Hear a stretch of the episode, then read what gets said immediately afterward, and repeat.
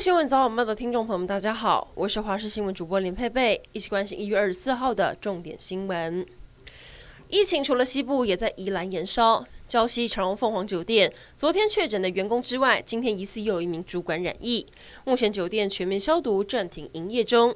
附近的礁溪国中也开设了筛检站，让附近的民众来确认自己的身体状况。今天是新年换新钞的第一天，大家可以到临柜兑换，ATM 也都领得到。台湾银行一早就出现了排队人潮，不过面对疫情，各银行也不敢大意，入口十连制、量体温、人流管制都得做到位。国泰银行也加强了桃竹地区的防疫措施，为行员准备了 N95 口罩。台湾银行董事长表示，总共准备了六千亿新钞，要民众不用担心换不到。快过年了，年货大街开卖，小心边走边吃被罚钱。疫情延烧到南部地区，台南市政府针对各市场年货大街或夜市，一律都禁止试吃或边走边吃。不过，在新化老街，有一名男子脱下口罩边走边吃，卫生局人员上前劝说也不理。员警来到现场，将他依传染病防治法开罚三千块。台南市长黄伟哲再三强调，民众不要以身试法，如果疫情在延烧，每个人都可能会成为受害者。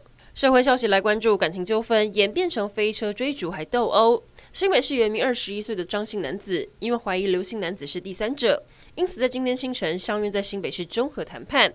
不过双方一言不合爆发冲突，张姓男子也挥刀砍伤对方，双方就在街头展开追逐，过程中还不慎撞上了一辆等红绿灯的无辜民众。警方来到现场后，把所有斗殴闹事的十一人全都逮捕，依法送办。国际消息来关注，北京冬奥从二十三号开始正式进入赛时运行模式，展开闭环式管理。奥运的相关人员全程要待在封闭的泡泡里，而且每天都要进行核酸检测。虽然目前跟奥运有关的人员已经累计有七十二人确诊，不过还没有传出有选手染疫。然而，北京市内的疫情虽然没有明显增加，但已经向外扩散到二省三地。当局为了因疫情，也展开大规模筛检。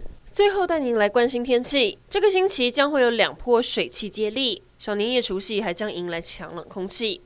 今天在东北季风跟华南云雨区的影响下，中部以北东半部有短暂雨。明天开始水汽略减，中南部要留意日夜温差大。气象局预测，不排除在周六会有一波强冷空气袭台，北部低温下探十度。预计过年期间将会是前湿后干的状态。